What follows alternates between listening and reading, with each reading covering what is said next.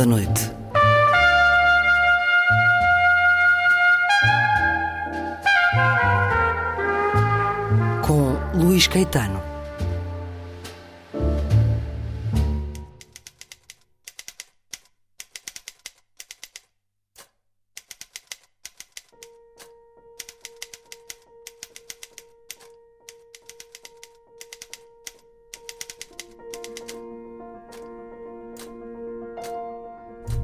1954, o panorama literário do país conheceu A Sibila, de Agostina Bessa Luís.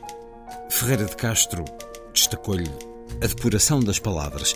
Eduardo Lourenço, a novidade de um olhar insólito, veemente, desarmante, responsável por um momento de ruptura e transição nas letras.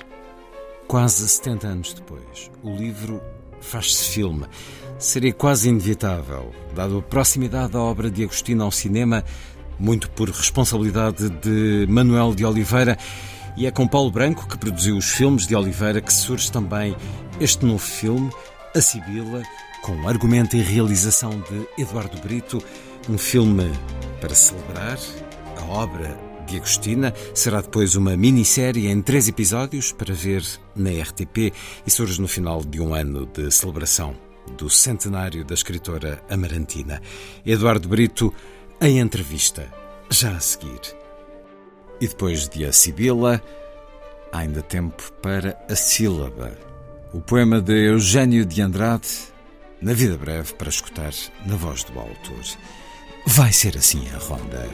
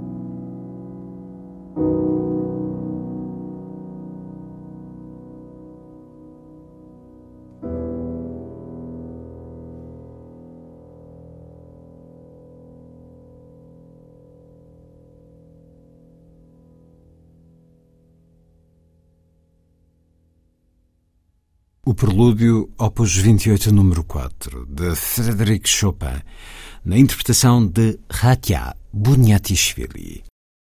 Agostina Bessa Luís, em 1969.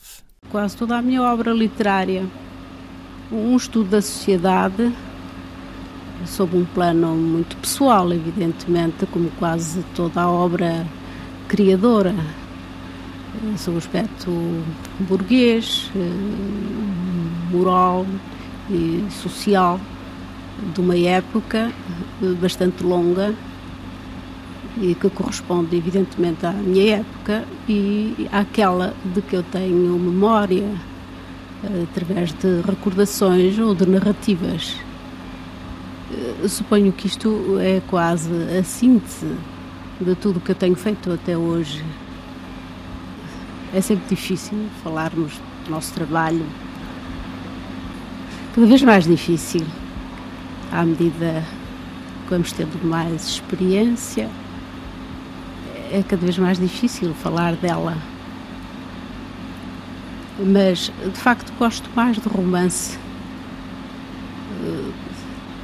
Ele permite maior, enfim, um contacto maior com as nossas próprias experiências e uma divulgação dessas experiências através de vários personagens, de várias situações e histórias. Talvez seja por isso que eu gosto do romance ou porque ele é um retrato da vida que nos cerca, que também é, é um romance vivo. Eh, no fundo, um romance é só um, uma pequena parte daquilo que nós vivemos. É quase que um excedente, mas muito diminuído da nossa vivência.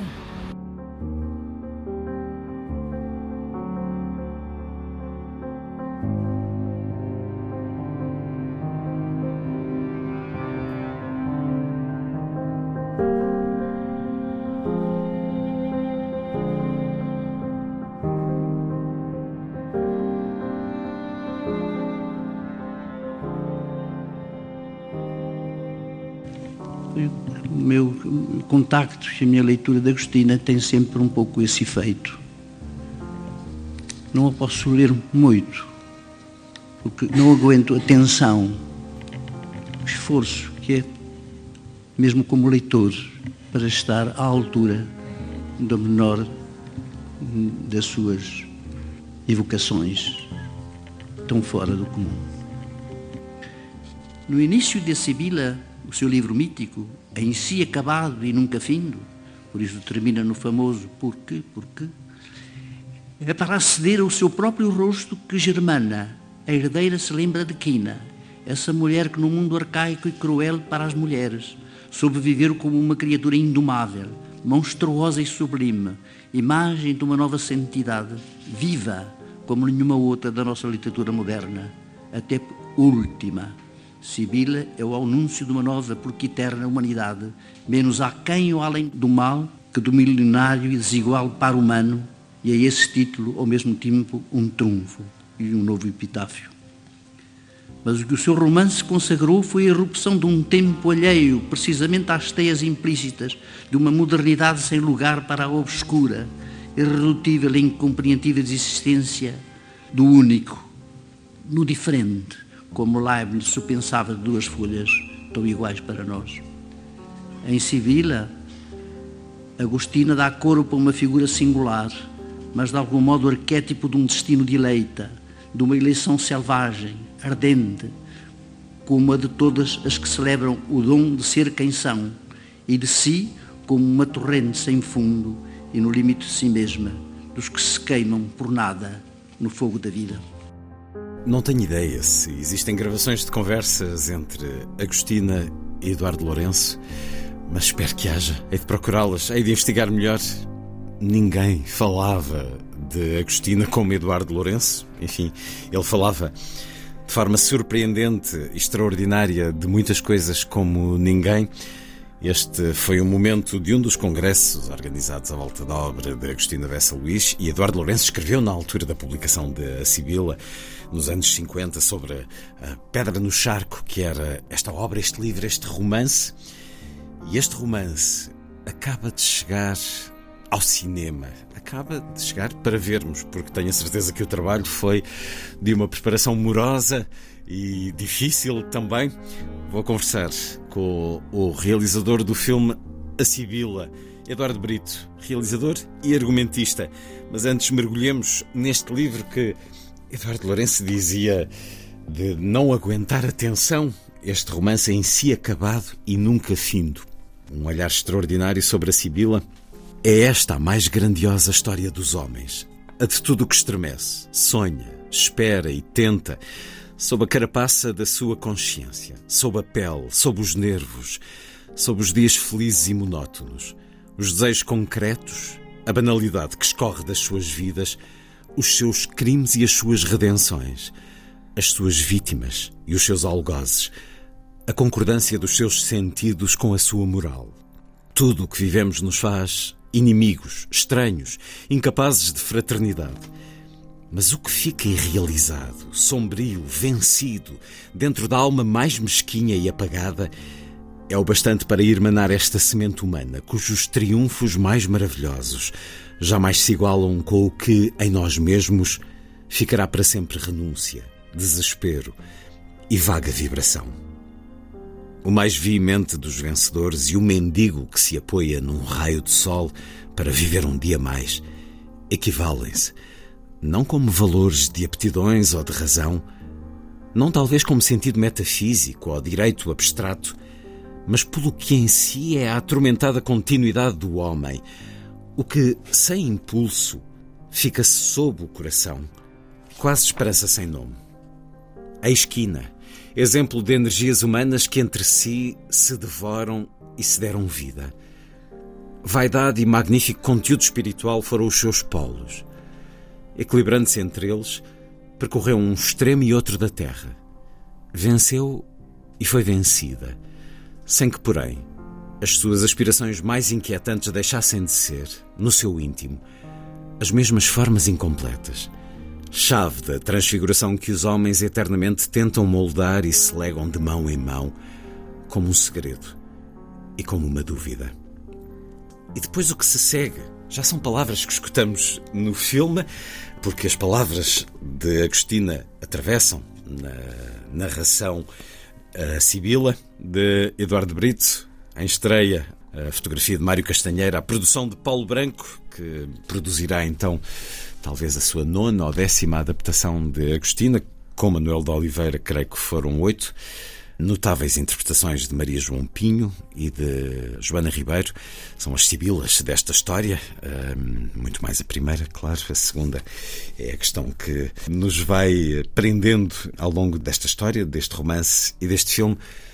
Não sei se já lhe dei as boas-vindas à rádio, Eduardo Brito, mas bem-vindo à Antena 2 e a rádio não lhe é nada estranha, tem um percurso, um caminho feito nessa grande escola de rádio que é a Rádio Universitária de Coimbra. Mas eu quero saber sobre a estranheza que, tal como eh, Eduardo Lourenço dizia, este seu homónimo, ter sentido sobre a Sibila. Como é que foi entrar neste livro a ponto de esculpir um filme? À volta dele, Eduardo Brito? Olá, Luís. É uma, é uma boa pergunta e é uma pergunta complexa. Se calhar a, cronologia dos acontecimentos talvez ajude a, a, responder. Eu tinha acabado de escrever e de trabalhar com, com o Paulo Branco num filme do Rodrigo Areias chamado O Pior Homem de Londres. Portanto, tinha escrito o guião, o argumento e o guião. Ah, o processo foi ótimo, tinha corrido muito bem e, e seguiu. O filme, entretanto, foi rodado e está prestes a estrear também. Mas há uma altura em que o Paulo Branco me chama para, para, para outro projeto. E, e, e na altura, a proposta que, ou seja, o convite que me foi feito, não, não sei, não, não, era, não, era muito, não era muito o meu terreno de eleição. E há uma altura em que o Paulo me liga e pede para, para reunir, e eu venho ao encontro dele, uh, sem suspeitar, uh, ou seja, quando estava a subir as escadas da, da Leopard Filmes, se me dissessem uh, que eu ia ser convidado para adaptar a Sibila, eu não acreditava.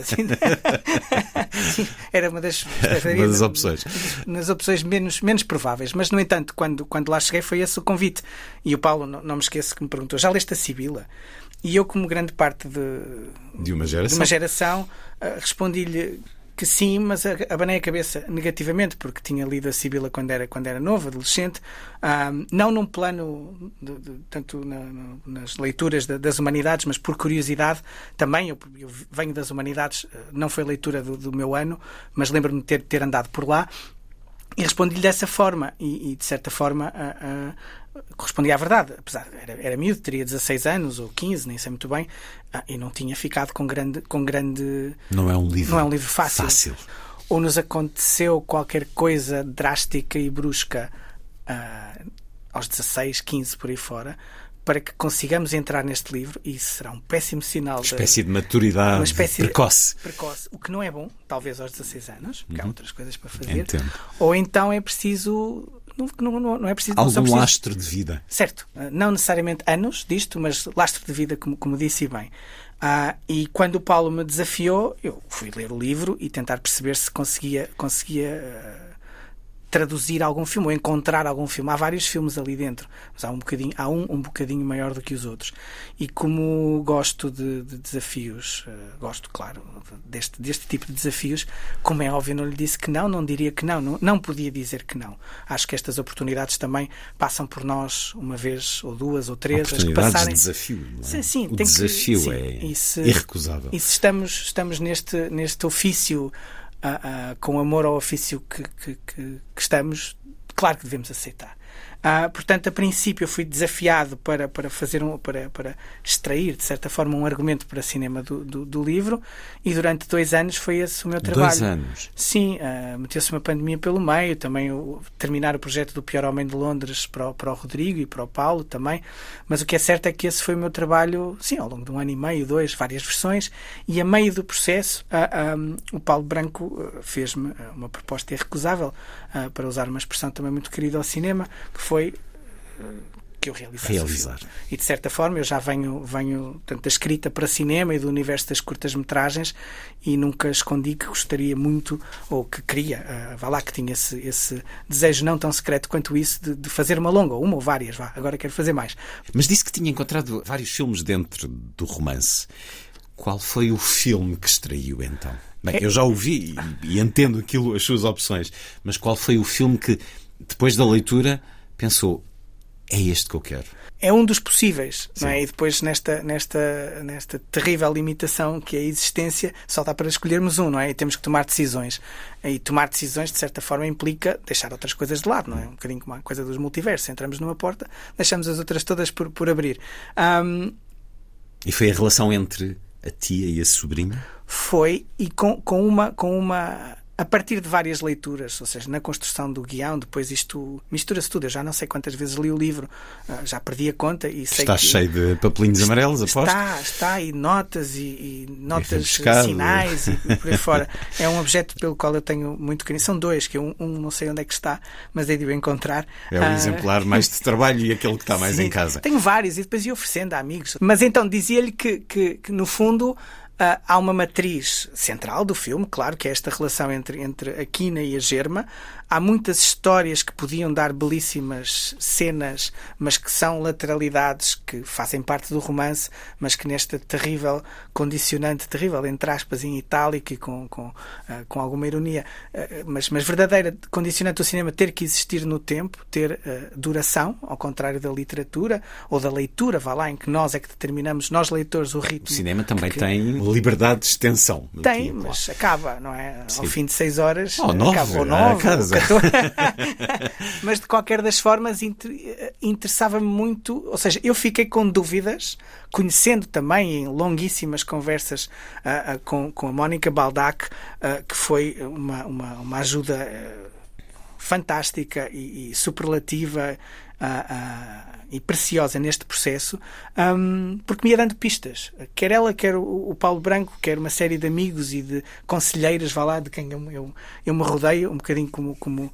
como os Corleone, não é? Que me iam dando pistas de leituras, de visionamentos, de escutas, de visitas, uh, mas centrando-me aqui um bocadinho nestas nas pistas que eu adoro este tipo de jogo, nestas pistas da Mónica Baldac eu ia percebendo coisas que aconteceram portanto, na relação entre a Amélia Teixeira e a Agostina Bessa Luís. A Amélia é a Quina, a Germa é a Agostina.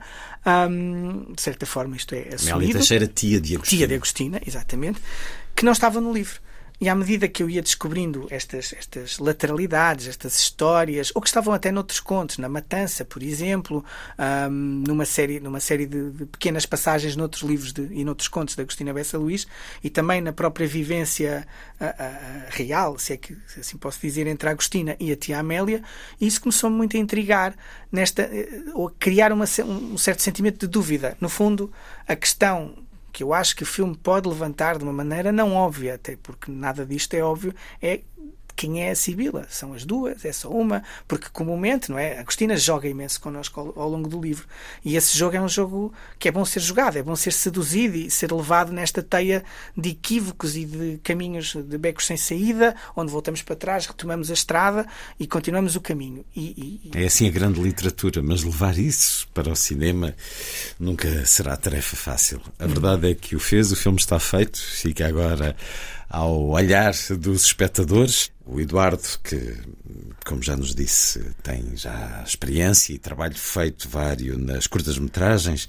Escutei-o a propósito dessas curtas-metragens, citando Sherlock Holmes, de que somos ambos leitores uh, aguerridos. O Eduardo citava Sherlock Holmes a dizer ao Watson que preferia muito mais andar nas ruas perigosas e violentas e sujas de Londres do que ir para o campo, onde tudo era ameaça escondida. Também esta Agostina se passa num campo, no interior. Digamos que não há as clareiras com cães grotescos escondidos, mas há todo um tipo de misticismo. Não é fácil e não é seguro entrar. Como é que foi rodar? O Eduardo está habituado a finis terras e aprecia-as nos seus trabalhos. Este norte de Agostina é também um lugar muito difícil de desbravar se aceitar um sim e um não. O não prende-se com, com, uma certa familiaridade. Eu sou, sou, sou de Guimarães, sou do Entre Douro e Minho, uhum. é? um, espaço, um dos espaços a que chamo casa, não só o único, mas, mas o principal, onde vivo, e conheço bem, uh, ou seja, cresci ali, ou seja, aquelas névoas, aqueles cheiros, aquelas cores, aqueles uh, espaços escuros ou obscurecidos. São seus são muito familiares e, de certa forma, voltar ao livro permitiu-me reavivar uma série de, de, de passagens uh, e memórias que, que, que, a minha infância me proporcionou. Portanto, essa é a parte onde há uma certa familiaridade e, e isso, de certa forma, estimula a minha intuição hum. para, para algumas decisões partilhadas, mas que foram. Que foram mas encontrou isso no imaginário de Agostina? Sim, imenso. Ou seja, imenso. Eu até debati isto com o meu irmão, que é historiador, a, a, no sentido de, epá, isto parece eh, este cenário. Ah, claro, isto é aqui ao lado, não é? Ou seja, ah, isto faz-me lembrar o fulano. Ah, claro, isto é o mesmo tipo. Ou seja, é um mapa que conheciam. E é um mapa, ou é um, um espaço de observação que a mim sempre me causou bastante estranheza no melhor sentido da palavra, no sentido de quase olmesiano, de, de, de ficar a olhar a ver se qualquer coisa acontecia. E no caso da Sibila, essas coisas acontecem de uma maneira muito ou brusca, ou muito brusca, ou muito violenta, ou muito, ou muito subtil.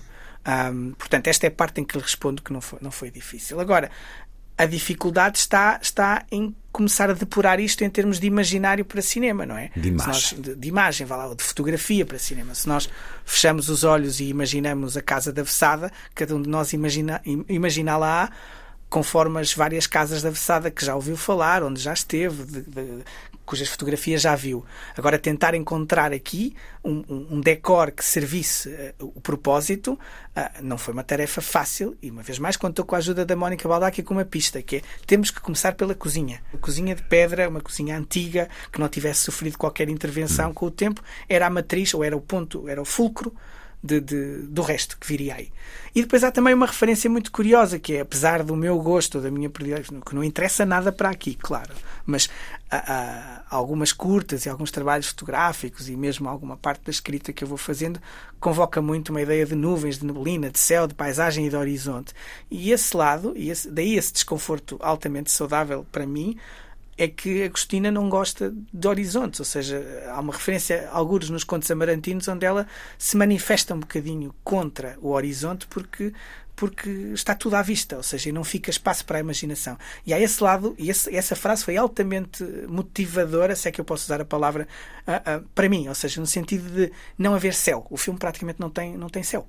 É todo encafuado tem num muito, espaço. Tem muita parede. Tem parede. Parede de pedra, Sim. parede pintada, uh, tudo austero, tudo antigo. Tudo mínimo tudo também. cheio de história. Sim, e há esse lado da falta de horizonte que foi muito importante para a modulação do espaço, do espaço dos decors que, que, que fazem, que fazem o filme. É um, é, são paredes eh, interiores, vá lá, de, de incomunicabilidade de, de, entre, entre, entre seres humanos, mas também uma espécie desta fortaleza. Há páginas tantas na Sibila, a Agostina cita que Quina, o universo para Quina, mais coisa menos coisa, acabava no, no, no, limite das terras dos amigos dos amigos. Portanto, nós percebemos que há ali uma, uma espécie de, de, de universo, ou de, de, microcosmos dentro daquele vale amarantino, ou de Vila Miã, em que Porto, o mar, Guimarães, Braga, Lisboa, não interessa. é não interessa. Nada disso interessa. Interessa aquele universo que acontece ali, também de uma forma muito pouco temporal, não é? Uh, uh, Suspense no tempo. Sim. É um romance, é um livro e é um filme que está suspenso no tempo. Nós não, não temos a preocupação de identificar um ano. Isso é bom. Claro. e Agostina, deixe-me deixe só dizer, Luís, ao longo do livro, e isso também é outra pista muito engraçada e que, de certa forma, uh, implica. Lá está, esta, esta atmosfera da Sibila. Agostina, se nós sabemos, se fizermos um bocadinho de arqueologia, percebemos quando é que morreu Amélia Teixeira Bessa, percebemos quando é que nasceu, quando é que é a primeira referência. Uh, há uma data, há uma data na varanda desta casa Sim. que marca o, a reconstrução. Portanto, nós a casa sofre um incêndio conseguimos e, portanto, fazer a cronologia. Mas Agostina, no livro, se não estou em erro e se a memória não me falha, refere três datas. Ou seja, 1870 e tal, na da varanda, a chegada da República e hum, outra data qualquer, que não me recordo agora, mais para, mais para a frente, a chegada da eletricidade ou do comboio, não me recordo. Mas, ao entendermos um livro assim, quer dizer, que é que acontece na história de Portugal nessa altura? Há uma mudança de regime, da monarquia para a República, duas guerras mundiais. Quer dizer, o mundo sofre transformações incríveis. Uma ditadura, mas imensas, é como se tudo ali estivesse ao abrigo do mundo. E ali há, um, há uma bolha. É? E o tempo não, não atravessa, o tempo histórico não atravessa. E isso também foi, foi a motivação para tentarmos fazer um filme uh, o mais intemporal possível. Ou seja, mais duvidoso nessa abordagem ao tempo, ao tempo cronológico. Esse dispensar de horizonte faz com que as casas ganhem essa importância. A Casa da Vessada, o palacete da Condessa, essa Condessa que chama Sibila, porque já ouviu sobre os seus dotes, as suas capacidades de ver para além do visível, mas a casa tornou-se então personagem para o realizador do filme. Casa principal, a Casa da Vessada, essa cozinha austera, essas paredes de pedra, esse quarto exíguo, essas paredes tão vazias onde só uma fotografia, a única fotografia da família é adorno, é marca de memória. Teve que encarar a casa como personagem, Eduardo Brito. Eu sentia como tal no livro. As referências à Vessada são mais que muitas. Uh, depois, também, dentro desta lógica de, de trabalho de pouco horizonte e deste peso que as quatro paredes com, com, conferem às ações, não é? E que moldam também um bocadinho um certo encolhimento dos person das personagens. Sim, a Casa da Vessada joga aqui um papel, joga um papel curioso nessa mesma, nessa mesma modulação, não é? Há, ali, há qualquer coisa que não deixa sentimento meu cada um pode ter o que terá seguramente um, um, diferente ou poderá haver espaço para, para interpretações diferentes mas é uma casa que não deixa que certas coisas aconteçam não é? Seja na proteção da própria da própria Quina não é? Que é uma mulher que quer Quina quer Germa de certa forma parecem uh, dar a volta a um destino que lhe estava pré-determinado. E isso também acontece porque tem a casa quase como um castelo. Mas ao mesmo tempo há uma incomunicabilidade que parece que se esbarra nas paredes da casa, como se a casa tivesse mais janelas, talvez mais coisas pudessem acontecer, mas isso são contas de outro rosário. Agora há essa ideia de fortaleza, isso sim, sobretudo na relação da, da, da, da casa com a personagem Quina. Não identificando o tempo histórico português, mas obviamente que pertence a um tempo em que a sociedade era muito mais patriarcal, essencialmente patriarcal. Estamos aqui perante um livro e um filme a refleti-lo, em que a força está nas mulheres, a determinação, a sageza, a tal capacidade de ver. É um filme também sobre o poder das mulheres, Eduardo Brito. É um filme sobre poder. O poder caso, das mulheres ou o poder do dinheiro, da posse? Vários tipos de poder. É claro que há esse poder das mulheres, é um filme também sobre o poder, sobre, sobre o poder de uma mulher, ou seja, de uma relação de poder das duas, não é? de, de quase como se puséssemos dois uhum. ímãs e, e, não conseguíssemos aquele equilíbrio sem que uma se desequilibra, sem que uma desequilibrasse a outra. Também sobre um lado de grande poder, de, de magnificência de, de quina, de grande poder material e de, e de um pretenso poder espiritual. Que essa é a minha grande dúvida entre várias leituras, é perceber se ele de facto existe. Há pouco conversava com os amigos, se fizéssemos uma tabela uh, em que inscrevíamos as, as uh, falando do livro, as ações espirituais de Quina, elas não são assim tantas quanto o título do livro e, as, e aquilo que temos vindo a falar do livro propõe. Então, no entanto, a, a Sibila existe ou não? Onde é que está, de facto, essa força mágica? É muito mais uma força humana do que sobrenatural. É, no caso de Quina, eu sentia assim, ou seja, dentro desta lógica que falávamos há pouco, da tal. Vamos contar aqui os casos, não é? Vamos fazer aqui um bocadinho de, de, de estatística. Se entramos na materialidade de Quina, do ouro, das terras, da, do dinheiro, etc., ela desequilibra, cai, a balança pende um bocadinho para esse lado. Por outro lado, não é? no início da juventude de Quina, há aqui qualquer coisa que nós não percebemos bem. Não percebemos porque é que ela cai, o que é que lhe dá, que ataca este. Não é? Há quem lhe chame escoada, há quem lhe chame branca, inclusivamente. Não é? O que é que lhe aconteceu? Não é? E depois uma, uma, uma, um aproveitamento, e isso está, está é, é, dito e filmado, um, aproveitamento desta condição. E aqui é que está a tal dobra, a tal dobra ao destino, não é? Quina pensando na própria Amélia, ou entre Amélia e Quina, se nós pensarmos num Portugal rural de início de século, uma mulher naquelas condições estaria destinada a ter uma, série de filhos, a ter um marido que possivelmente abusaria, ou seria um elemento dominador e patriarcal, uma vida sempre secundarizada pela dominância eh, masculina, e Quina, com a sua com a inteligência daquilo que, capitalizando aquilo que lhe aconteceu, dá a volta a isto tudo. Só que depois é, o preço, ou seja, é o isso. final perfeito, não acontece. Ganha, mas também perde. Mas também perde. Germa, por seu lado, e o final, e o final do livro e também o final do filme são, são, são indicadores disso, e há aqui uma, uma, uma, uma um paralelismo é? entre, entre os dois, ou seja, muito forte entre os dois, sobretudo os últimos dois ou três parágrafos do, do livro, que são de uma força. Uh, uh, eu não me lembro de ter lido nada assim. E aqui entre nós também espero que nunca mais voltar a ler, porque já estou muito satisfeito com este, com este remate que a Agostina faz, que é, a Agostina, quando escreve a Sibila, é nova, tem o um mundo inteiro à frente e chegar à Sibila, ou seja, eu enquanto leitor, chegar à Sibila depois do fim da vida da Agostina Bessa Luís e ler a esperança toda, mas a incerteza toda da autora naqueles três parágrafos, eis germa. Uh, ou seja, o parágrafo começa com portanto, há o ex-quina, há o ex-germa prestes a assumir a condição de Sibila, mas Agostina está a falar dela, está-se a ver ao espelho com toda a dúvida, toda a incerteza, toda a insegurança de que aí vem, não é? De, de, de, tudo o que pode acontecer e o que pode não acontecer, e de certa forma chegar ao fim do caminho de Agostina Bessa Luís e receber a Sibila e perceber que ela conseguiu, de certa forma, também a, a cumprir aquele destino que ela própria se propôs nas últimas páginas do livro. E se isto não é fantástico, defina-me fantástico, não é? Há todo um programa com, com, a, com, o programa que ela lança a si própria, enquanto personagem de um livro, e que depois a vida uh, acaba por lhe fazer justiça no, no, melhor, no melhor dos sentidos e torná-la na, numa das, na grande ou numa das grandes vozes da literatura portuguesa do século, do século XX. E isso, de facto, é fantástico e arrebatador. Não é?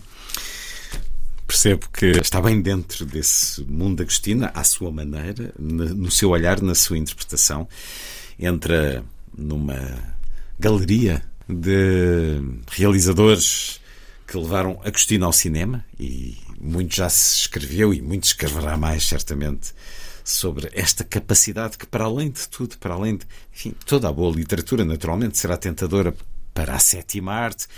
Mas Agostina, eu só espero que alguém faça A Ronda da Noite, que era o filme que Manuel de Oliveira desejava fazer, disse-me nessa entrevista justamente num escritaria dedicado a Agostina Bessa Luís, onde, em 2010, onde ela já não pôde ir devido ao seu estado de saúde. Conversei com Manuel de Oliveira sobre Agostina, conversei com João Botelho sobre Agostina, converso agora também com Eduardo Brito, o filme A Sibila chega aos cinemas para estas extraordinárias personagens femininas, tiveram que escolher mulheres a que lhe fizessem jus para as interpretar, e é por isso que na história do cinema uh, português há uh, papéis agostinianos que dão a atrizes quase um lugar no mito, Leonor Silveira ou Ana Moreira na Corte do Norte, e não uh, retirando de maneira nenhuma a força que Joana Ribeiro tem neste filme, Maria João Pinho entra também nessa galeria. Bem, falando com o realizador, ele não vai dizer certamente que não, mas ficou o próprio realizador surpreendido com a incorporação, a possessão que Maria João Pinho faz da Sibila? Apetece citar aquilo que ouvimos há bocadinho do Eduardo Lourenço, a propósito de Quina, eh, que cai como uma luva no, no desempenho ou na atuação da Maria João Pinho, que é monstruosa e sublime. Hum. Ou seja, há de facto, ela tornou-se a Quina de uma maneira eh, arrebatadora. E, e como é óbvio, isso sente-se. Eu lembro-me lembro de estar numa ou duas, de uma ou duas situações, de perceber ou ter, ter aquela, aquela, aquele ato ao segundo, aquela percepção de que a Maria João Pinho, quando está a fazer determinada cena, não está connosco, no melhor dos sentidos que isso tem. E isso de facto é sublime, uh, usando outra vez a, a, palavra que usei há pouco. Ou seja, há uma altura em que todos nós, a equipa inteira, está uh, siderada a ver este espaço de transformação e esta outra dimensão onde ela está.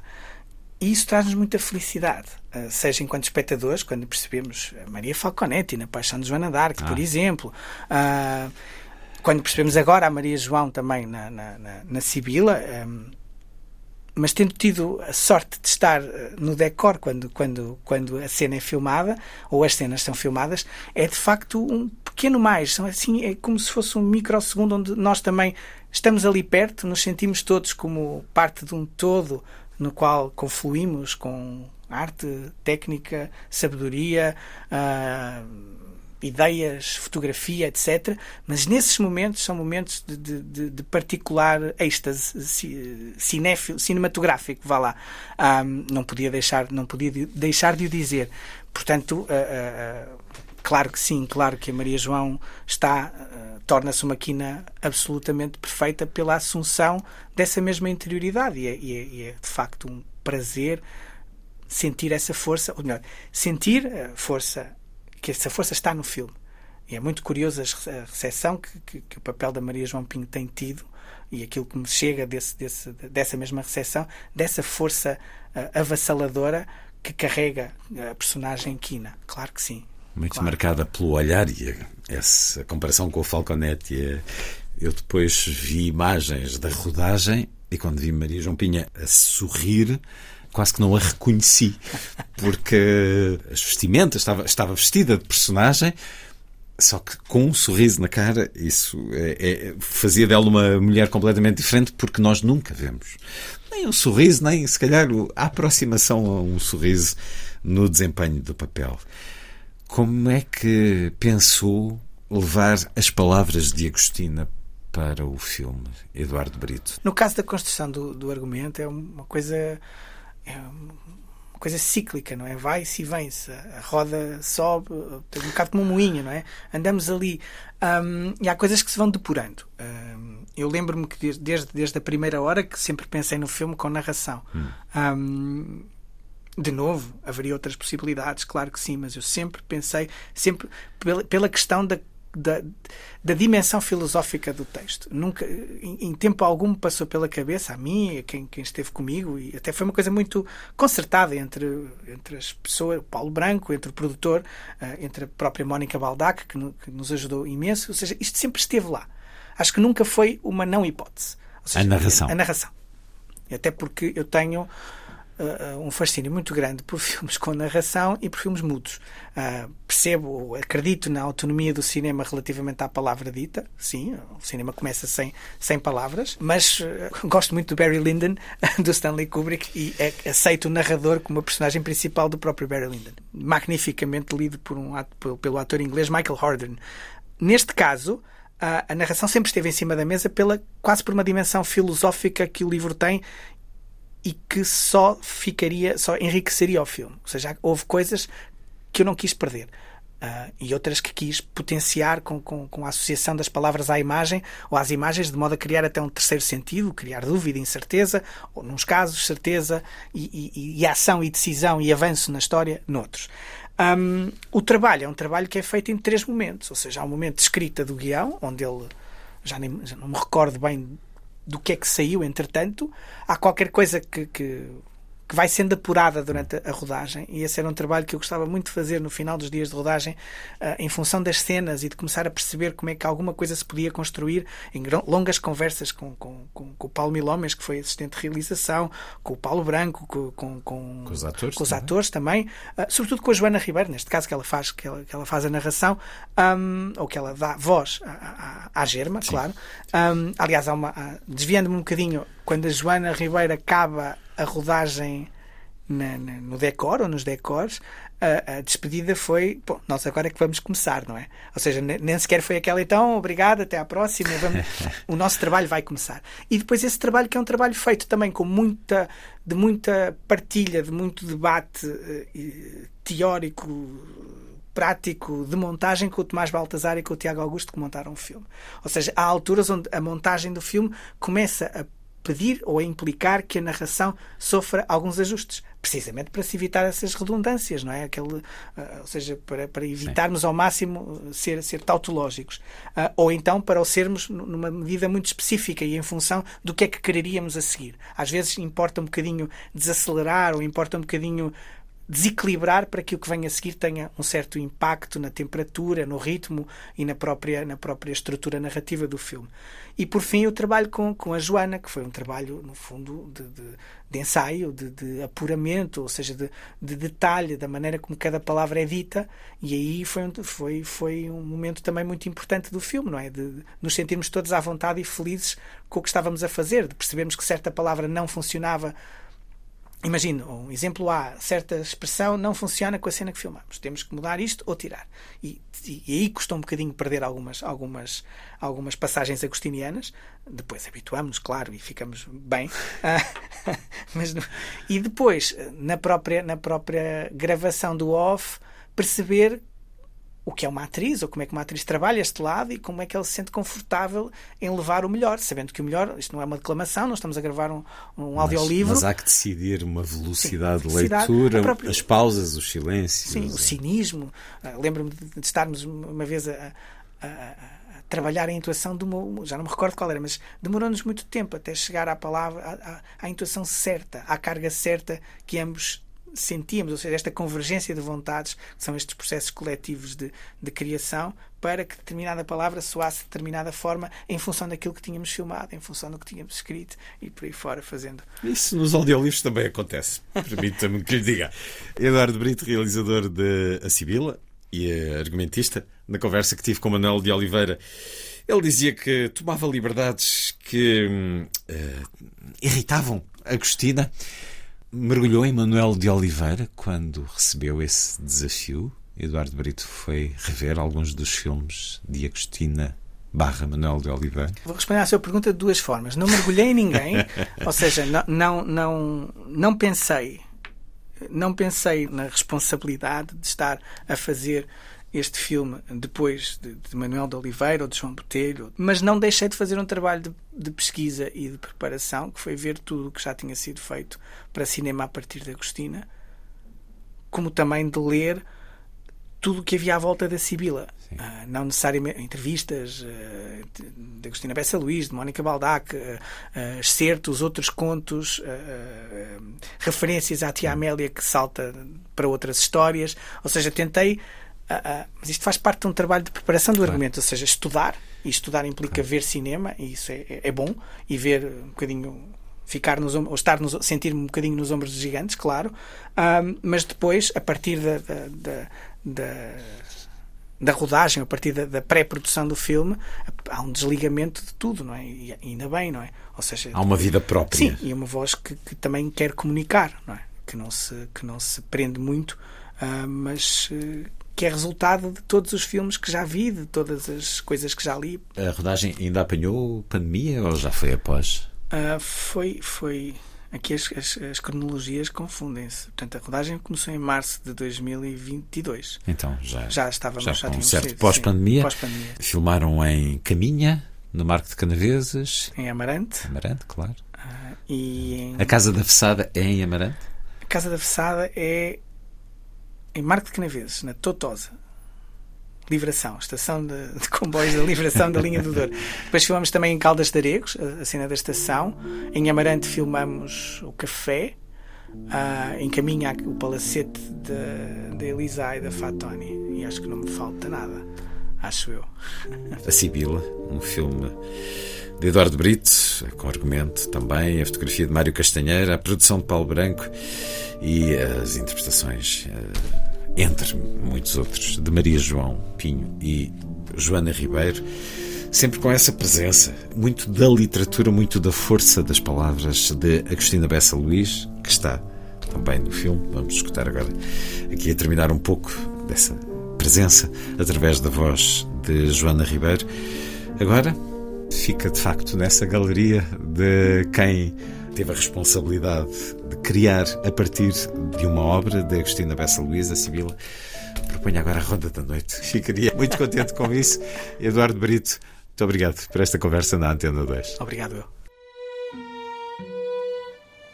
Eis aqui Joaquina Augusta, senhora absoluta da Casa da Vessada, a quem o seu acréscimo de propriedades e dinheiro conferia já o título de dona. Estava rica e perfeita no seu cargo de Sibila. Joaquina Augusta, haverá muita gente assim pelo mundo? É que diz palavras de iluminada como se só contasse um xiste. De outra maneira, quem me levaria a sério? Podia apropriar-me dos trastes, não era mais de justiça. Mas se é mau. Nem eu pensei nisso. Eu. Quina foi apenas mais um punhado obscuro de aspirações que só despontaram ou mal floriram. De todas as terras à volta da Vessada, só me faltam os campos e os montes da falecida Narcisa Soqueira. O resto é tudo meu. O que te dói, Custódia? Vossa Mercê não quer saber de mim. Não custa nada ir lá e mentir um bocado. Tu não és rica. E o que quer que eu faça? Eu fui seu criado. Fui seu filho. Onde é que está a sua sobrinha, Gera? Cala-te! Abençoe os nossos campos, para que eles tenham água e nos deem pão. Abençoe a nossa casa, o nosso gado, os nossos criados. Que tudo aconteça para bem.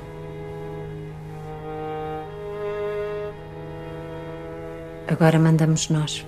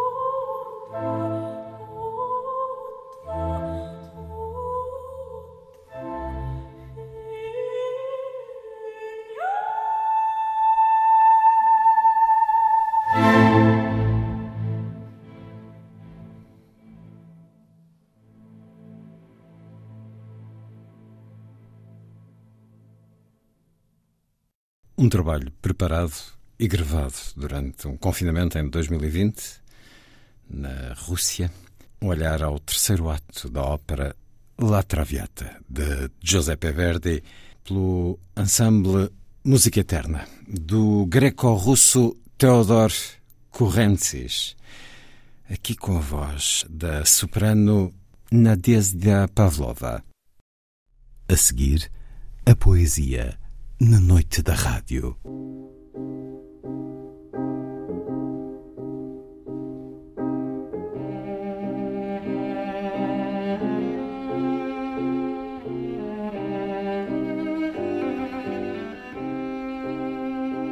A vida breve.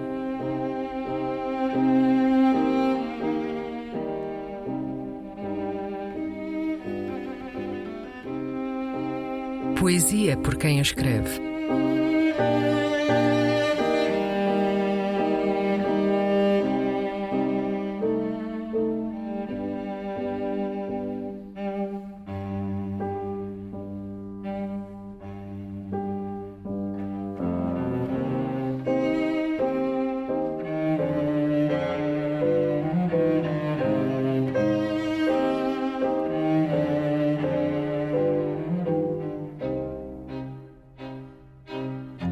Sílaba.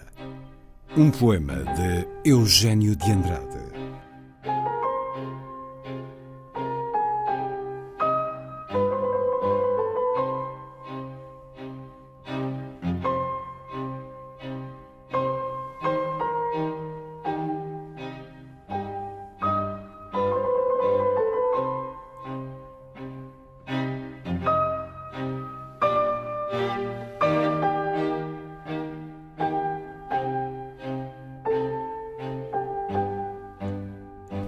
Toda a manhã procurei uma sílaba. É pouca coisa, é certo. Uma vogal, uma consoante, quase nada. Mas faz-me falta. Só eu sei a falta que me faz. Por isso a procurava com obstinação. Só ela me podia defender do frio de janeiro, da estiagem do verão uma sílaba, uma única sílaba, a salvação.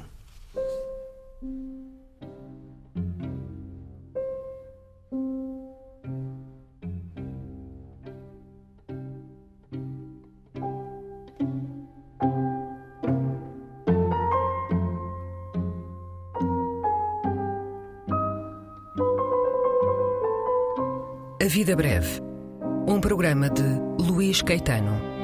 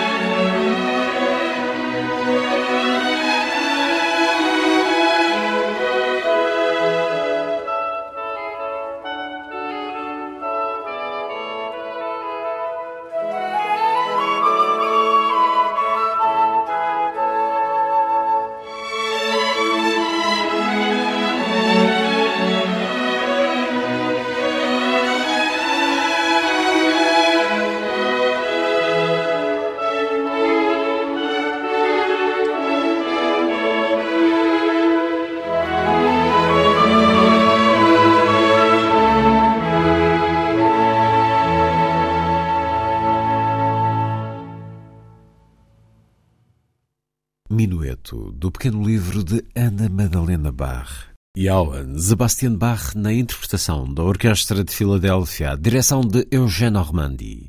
Está feita a ronda. Assim, obrigado por estar com a rádio. Boa noite.